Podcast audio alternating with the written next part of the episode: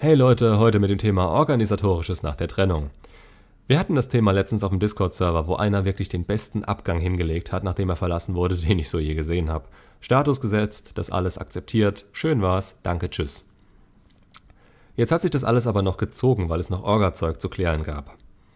Jetzt mal wieder mehr weg von dem Fall hin zum Allgemeinen. Beispiel. Wer nimmt welche Möbel aus der gemeinsamen Wohnung? Wie wird das Geld aufgeteilt? Wann und wie werden die Sachen ausgetauscht? Wird vielleicht noch was voneinander behalten, um sich eine Hintertür offen zu halten? Spoiler-Alarm, im besten Fall nicht. Zumindest da kann ich euch gleich mal auf die Finger treten, wenn es sowas nach eurer Beziehung zu klären gibt.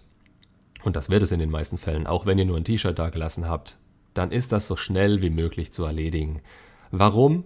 Weil ihr sonst auf glühenden Kohlen sitzt und auf den perfekten Moment wartet, während ihr eigentlich mit euch selbst beschäftigt sein und euch wieder auf Kurs bringen solltet. Und zum anderen, weil eure Ex sonst einen Vorwand hat, euch mit einem abstreitbaren Grund anzuschreiben.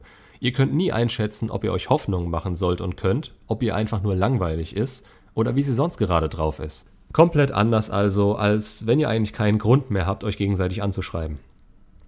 Dieser abstreitbare Grund ist eine Art Joker, den sie jederzeit ziehen könnte, und je länger sie dafür braucht, desto schwerer wird es ihn ihr abzunehmen, wenn euch irgendwann mal danach sein sollte. Stellt euch vor, ihr seid voll in eurem psychischen Heilungsprozess, es geht euch zum ersten Mal seit Wochen wieder gut, und auf einmal kommt sie an und meint, ihr Zeug abholen zu müssen. Am besten noch spontan, weil sie gerade in der Gegend war. Das wird euch runterziehen und die Trennung nochmal durchleben lassen, und ihr könnt nicht davon ausgehen, dass sie das auch nur einen Scheißdreck interessiert. Dann kommen noch ein paar Sondergründe für spezielle Situationen dazu. Zum Beispiel in besagtem Fall hat er ihr, und das war top, beim ersten Treffen danach den Schlüssel zur Wohnung abgenommen. Ihr wollt nicht, dass eure Ex bei euch theoretisch ein- und ausgehen kann. Das Recht dazu hat sie abgegeben und es ist egal, wie sehr ihr ihr noch vertrauen solltet. Die zahlt keine Miete mehr und es ist nicht erwünscht, dass sie kommt und geht, wann sie will. Beziehungsweise, dass sie überhaupt ohne Ankündigung oder Termin kommt. Beziehungsweise, dass sie ohne Interesse überhaupt nochmal kommt aber das führt zu weit. Trennt euer Zeug streng danach, was ihr braucht und wollt und was sie braucht und will. Alles, was eine erneute Kontaktaufnahme erfordern würde, wird ausgetauscht, überwiesen oder geschickt. Das ist übrigens auch eine Option. Ihr müsst euch dafür nicht unbedingt treffen. Manche Trennungen laufen so mies ab, dass man eigentlich gerade überhaupt kein Bedürfnis mehr danach hat, die Ex überhaupt nochmal zu sehen. Oder es waren Fernbeziehungen und für die Übergabe fährt man jetzt nicht nochmal drei Stunden durch die Pampa dann schickt euch das Zeug zu oder schaut, dass ihr denen das Zeug irgendwie anders unterstellt. Eine Garage, ein Lager oder sonst was. Hier gilt, ihr wollt was, dann werdet ihr vermutlich hin müssen. Sie will was, dann soll sie sich's doch holen. Ihr vergeudet weder eure Zeit noch euren Sprit dafür, ihr nach der Degradierung zum Ex noch ihr Zeug hinterherzutragen. Jetzt laufen aber nicht alle Trennungen so mies ab und vielleicht wollt ihr das machen, um einen möglichst guten Abschluss zu finden und eure Chancen auf ein Ex zurück zu erhöhen. Schaut euch mal das Video Seid nicht nett, wenn ihr Ex zurück wollt an. Auch hier wird ihr Interesse an euch gespiegelt und ihr tut gut daran, ihnen nicht alles recht machen zu wollen, nur um in einem guten Licht dazustehen. Wenn es auf dem Weg liegt oder es einfacher so für euch ist, von mir aus. Aber redet euch das nicht nur ein, um sie zu sehen oder damit der Eindruck im Nachhinein gut aussieht. Ihr macht mehr Eindruck auf eine Frau, wenn ihr ihr zeigt, dass ihr ihr nicht unnatürlich viel Aufmerksamkeit hinterherwerft wenn sie sieht, dass ihr alleine klarkommt und ihre Trennung eben irgendwo die Konsequenz hat, dass ihr sie nicht mehr wie euer Prinzesschen behandelt, sondern wie jede andere auch. Und für jede andere würdet ihr keine Massivholzschränke aus dem dritten Stock in den Laster tragen, nur um danach eine leere Wohnung zu haben. Für jeden anderen, und ich rede jetzt nicht von Freunden oder Familie, würdet ihr daneben sitzen, sie machen lassen und währenddessen in den Möbelkatalog schauen, wodurch ihr den alten Mist jetzt ersetzt. Genau dieselbe Reaktion könnt ihr übrigens von ihr erwarten. Wenn sie euch hilft, ist das nett, aber nicht normal. Genau wie wenn sie vorbeikommt und unbedingt ein Abschlussgespräch will. Das ist eigene Unsicherheit oder ihr Gewissen, mit dem sie sonst nicht klarkommen würde.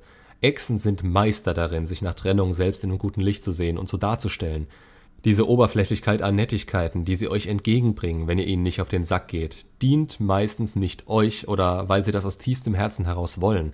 Es ist reinste Selbstbeweihräucherung, damit sie morgens vollen Ernstes in den Spiegel schauen und sich in ihrer Erleichterung einreden können, was für tolle, reflektierte und emotional starke Menschen sie doch sind.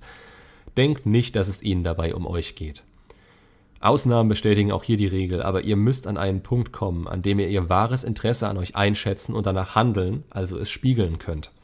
Dieses oberflächliche Gehabe, das ist kein Interesse und ihr werdet erst vollumfänglich durch ihre Fassade hindurchschauen können, wenn sie dazu gezwungen sind, euch ohne etwas in der Hinterhand anzuschreiben oder anzusprechen. wenn sie selbst keine Ausrede haben, sondern es eindeutig passiert, weil sie mit euch sprechen wollen.